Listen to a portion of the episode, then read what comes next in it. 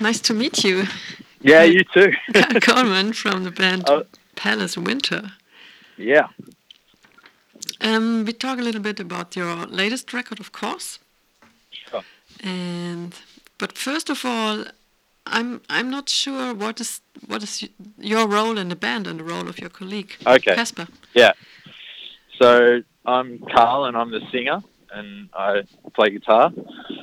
And my partner Casper, he plays synthesizers and um, piano and produces our records or mixes and masters our records. Um, yeah.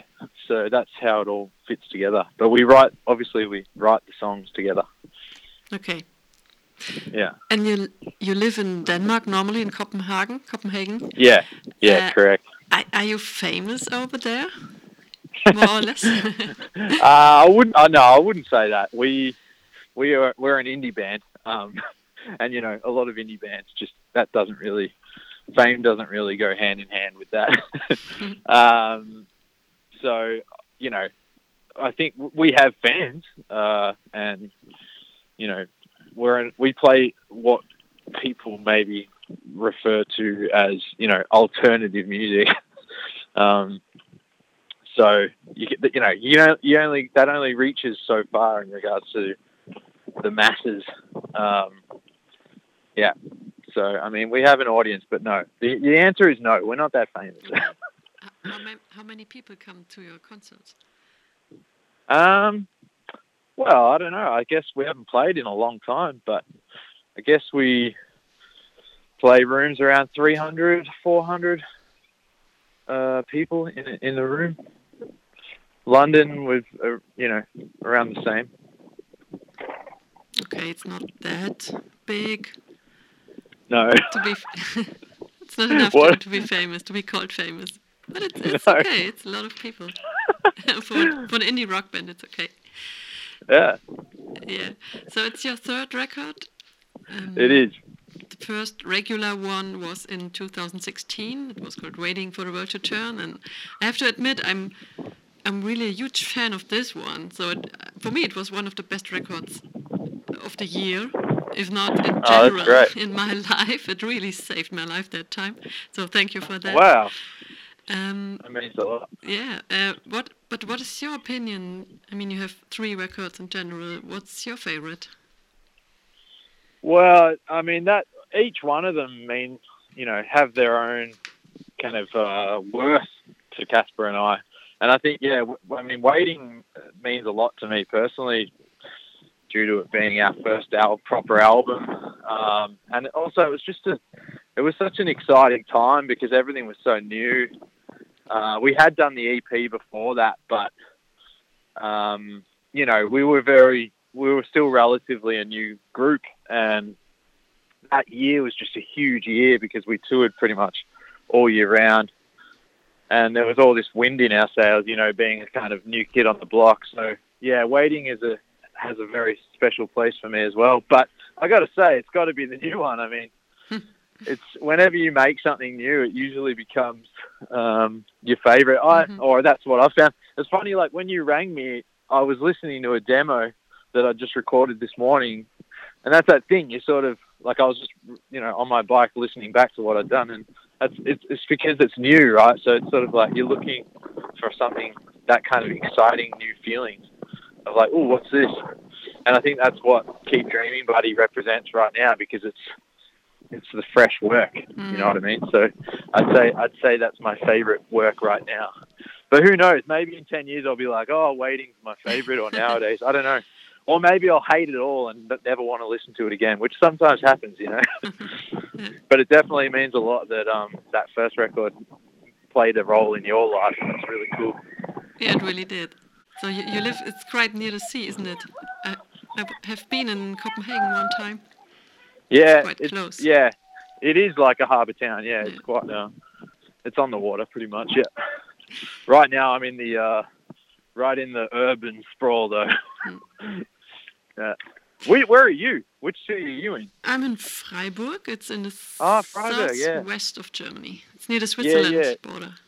Yeah. And I we have the Black there Forest here. re- Yeah, it's beautiful. And I, I played there once years ago. Really? It's a really cool city. Yeah. In Freiburg?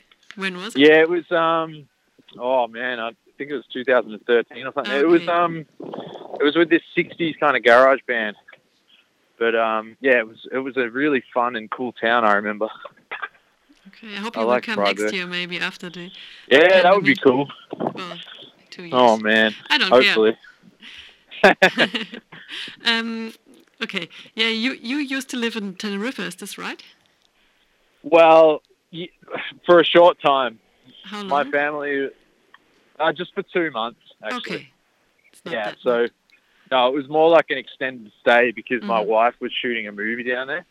Um, but while I was down there, yeah, it's just I got all this inspiration from the place, um, and that's where a lot of the sort of bones of the songs came from.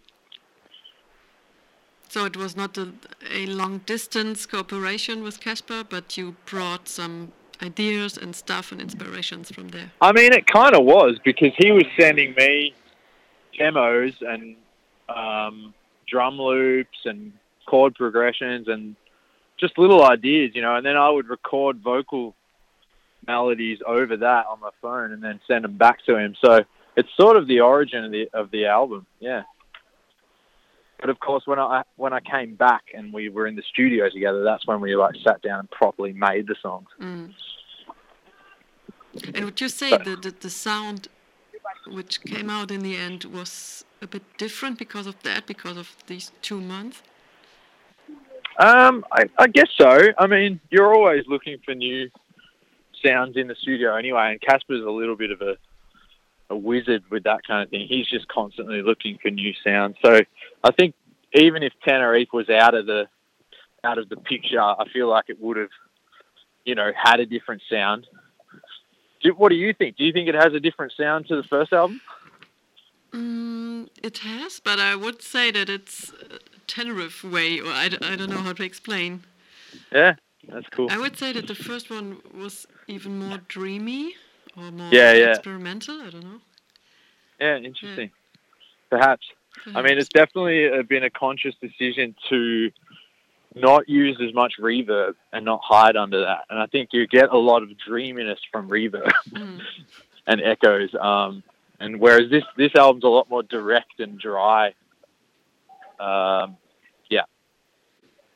So would you say is there something completely new on this record you've never done before? I think it still sounds like Palace Winter.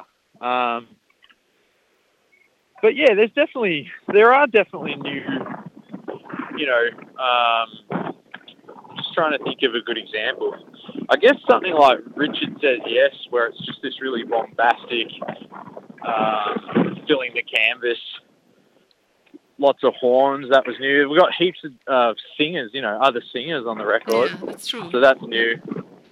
Um, but it is, you know, I mean, you always try and shed your skin, but we didn't. It wasn't like we were just going to come out and make a metal album. Like we still knew that um, the end, the end result was going to be a Palace Winter album. Which cooperations you, you talked about? Just talked about it. Um, Yeah. did you find and why? Oh, the the you mean the collaborators, like the singers? Yes. Yeah, so we had um we've got Jason Little from Grandaddy, and that was um we found out that he was a fan because he put one of our songs on a playlist which he curated with um the producer Danger Mouse. And to be honest with you, I thought it was just some computer generated, you know, algorithm playlist. But then I, he started commenting on our Instagram, um, Jason Little, uh, that he was a fan, and we were like, all right, this is pretty cool because we were both very uh, aware and sort of both admire Grandaddy um, back in the day, especially. And then, yeah, this part came up in our song, uh, "The Deeper End," and I just thought, wouldn't it be great if we got Jason to sing this part? And he agreed to do it, and it was just it worked out so well. And then the other two are both Copenhagen-based artists. Um, Sophie, she sings in Lowly, a really great dream pop sort of art art pop band, a little bit like Cocteau Twins. And then there's Maria from Penny Police, who's just a brilliant singer songwriter and singer. So yeah, so it was just a thrill to get them on there, and it was, again, it was just that strive for new flavors and textures. Mhm. Yeah, that was all part of it. And it's the first time that we can find you, mm, two of you guys on the cover, isn't it? It's That's the first true. time you show your, your you noticed that. Why that I'm late? glad you- Are you I'm so glad shy? you noticed that. oh, maybe. Um, I think I don't know. I think we were both we're both very you know inspired by movies and films and different forms of art like photography. And I think early on we were just really into the whole photo thing. Um, and then yeah, this time around we just thought, why not have us? Because we we've come this far and we felt really proud of this work and yeah, I'm not sure we even really thought about it that much. We just, I think it was just like, let's be on the cover this time, and then that was it. the title "Keep Dreaming, Keep Dreaming, Buddy." The slogan, yeah, has, can have different meanings. So yeah, if we go on, go on dreaming, we can keep our utopias, our hopes, for example. But it, at the same time, it's sometimes a bit naive or stupid. Um, Right. What would you say? What is your interpretation? I think I'm definitely like b- by nature I'm the dreamer. if if we're talking about Casper and I, hmm um, and he's the realist. um, so I mean, often I think it's that side of the coin for me is just keep on dreaming. But you know, yeah, that duality to it, the uh, the negative side of things, is also a reality as well. And and sometimes you need to listen to that voice too. You know, like okay, keep dreaming, buddy. Like I gotta I gotta figure this part of my life out, for example. um, so yeah, we definitely liked that that simplicity and duality of it. And I, had to think of the Matrix. So there is a reality, there's a truth, and then there's Oh, my, cool. my personal reality. So when I'm dreaming, maybe, but this is maybe my reality. I really like But- that. Did you Yeah.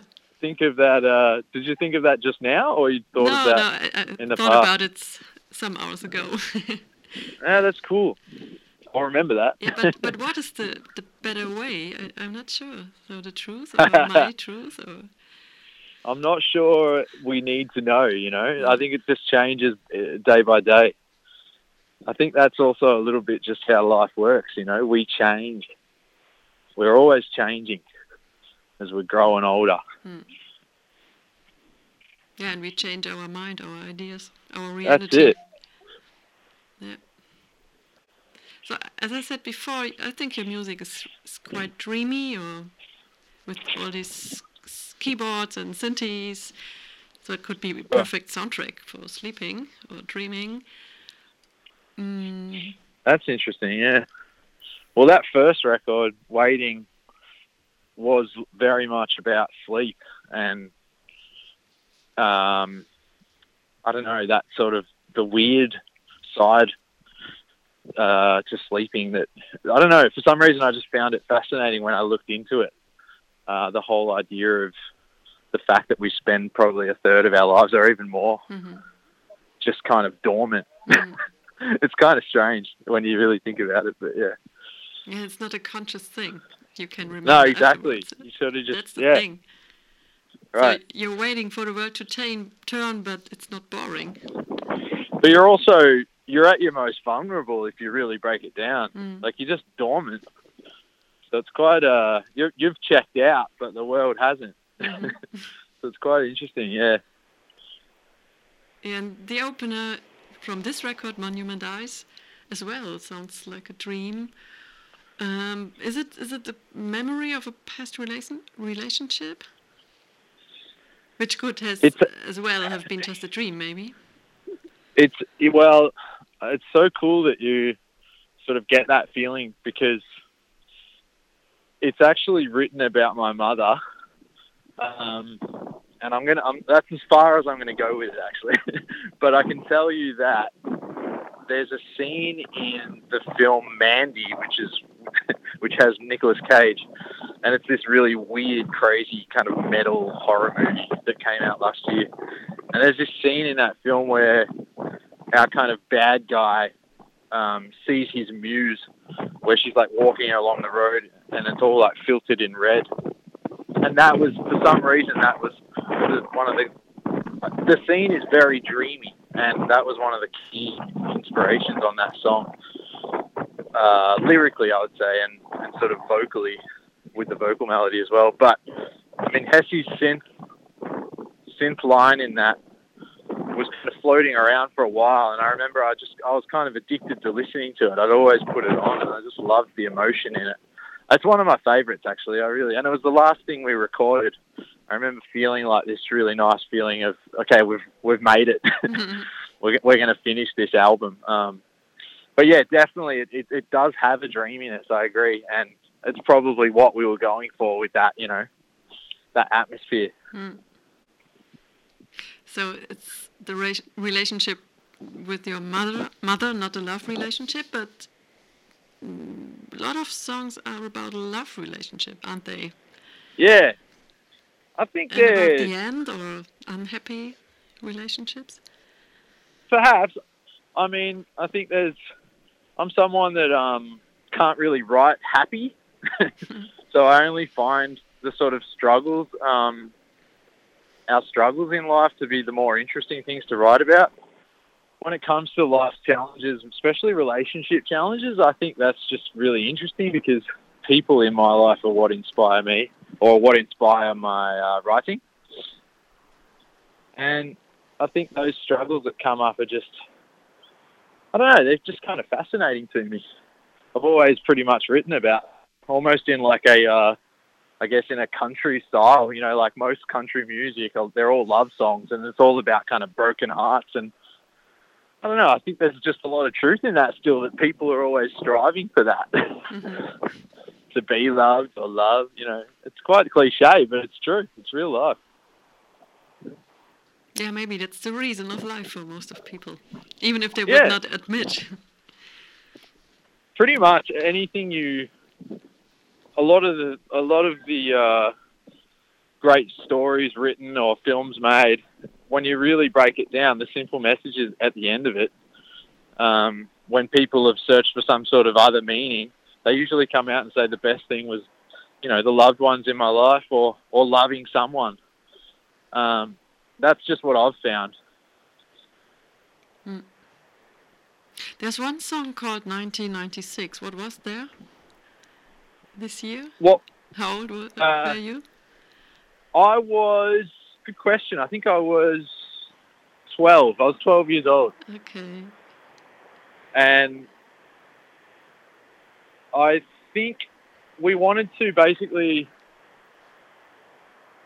I wanted to sum up that emotion. We, you and I were just um, talking about love, and um, I wanted to sum up that kind of like really youthful love, where everything's a bit kind of Im, um, kind of immature and I don't know where you just discover that other the other uh, you know the other sex or a girlfriend or a boyfriend. And I wanted to sort of sum up that emotion in, in a year and that was just how it came about. Mm-hmm. Uh, maybe two last songs. One of my favorites is Richard Say Yes. Um, because it's for me it's quite optimistic, it's fast, it's sometimes even funny. There's this this funny e guitar solo in the middle. Oh, that's so and, cool. Yeah, it's a bit overloaded, you know what I mean? Yeah. It's, it's uh, very much that was the inside. idea.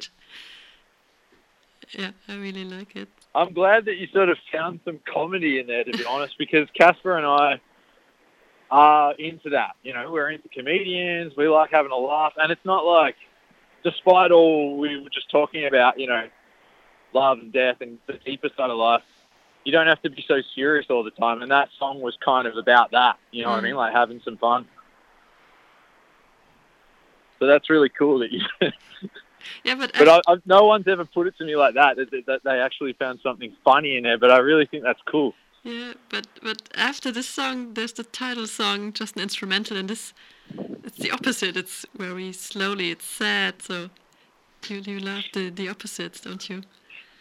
Yeah, and I think it, it was also just an important moment in the record to let some air in after getting so much information, um, and just a little moment to reflect. hmm And that's actually my two-year-old daughter and and um, Hessie's um, two-year-old son singing at the end, and then we just auto-tuned their voices. So in the end, I want to talk about volcanoes. Yeah. Um, so you said that so you've you've seen uh, volcanoes when you've been in Tenerife. Tenerife, yeah. Uh, Tenerife is one. Is one big volcano. okay, yeah. Yeah. So what does volcano symbolize for you? Well, it's funny because I started to. When you know we were there, and so waking up every morning, looking up at this um, dormant, this this kind of um, you know beast of a mountain that was asleep, and I, thought, I just found that interesting as well. Like I was like, okay, so at some point this thing erupted and destroyed some things, and but right now it's asleep and it might not ever wake up. But I just thought that was kind of interesting. And then for some reason, I just started to reflect on on it as being similar to human, to yeah, to human nature in a way. And it was funny because you and I were talking about sleep and changing, and I feel like the the older, or sorry, the older I grow, personally, I feel like uh, you sort of start to discover new sides to yourself, and maybe you're not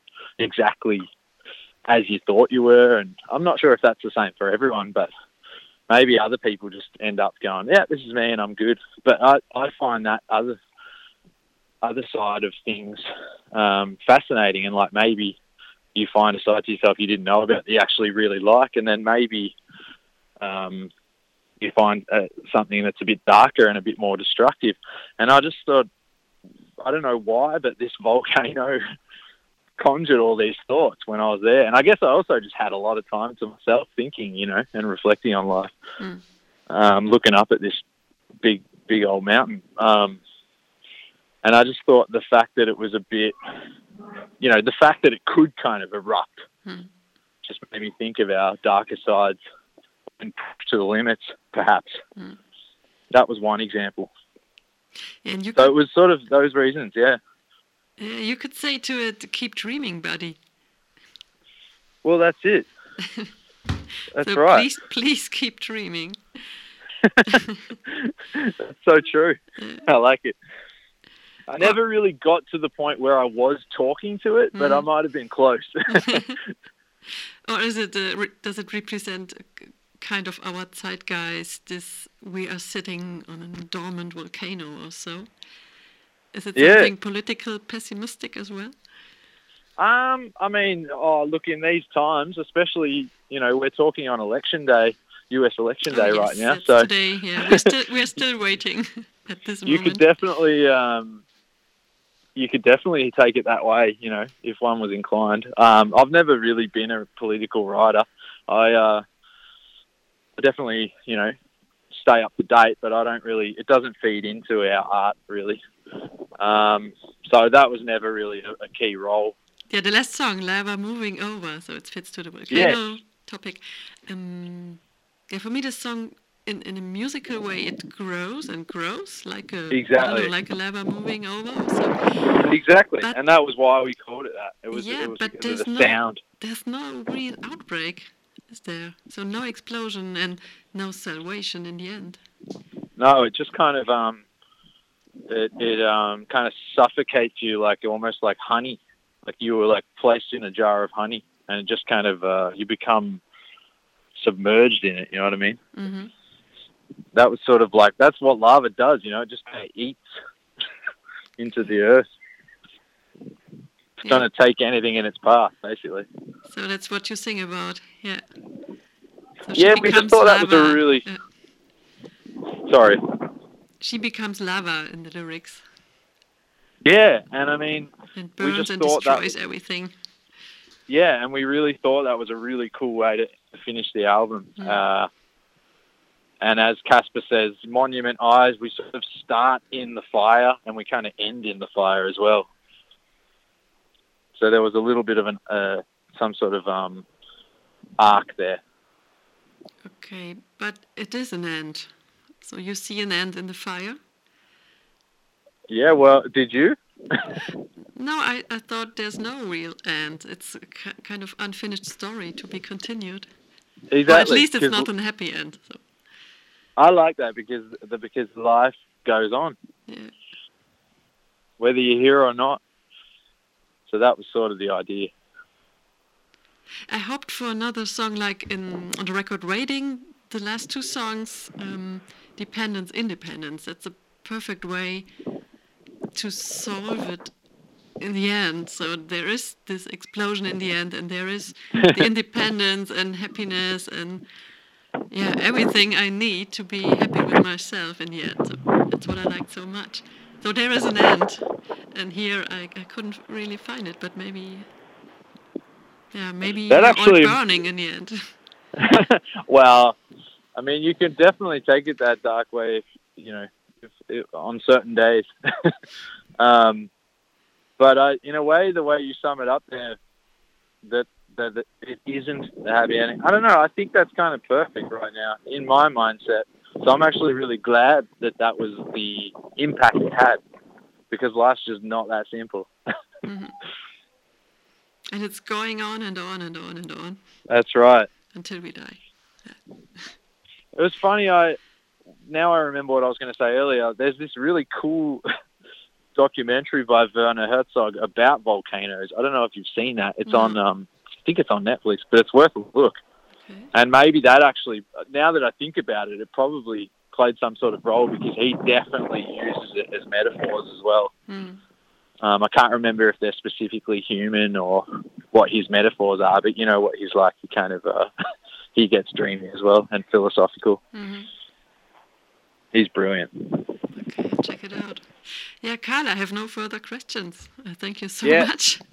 Thank you for ki- calling Kind of me, and- spontaneous interview. and thanks so much um, for asking good questions. Thank you. Yeah, Thank you, Carl, and say hello to your will colleague. do. Yeah, I will. Thanks, thanks so much. And yeah, go on Have making good re- music, please. Yeah, we will. We I'm will. okay, All right, good. take care. Take care. Yeah, you too. Thanks. Bye. Bye.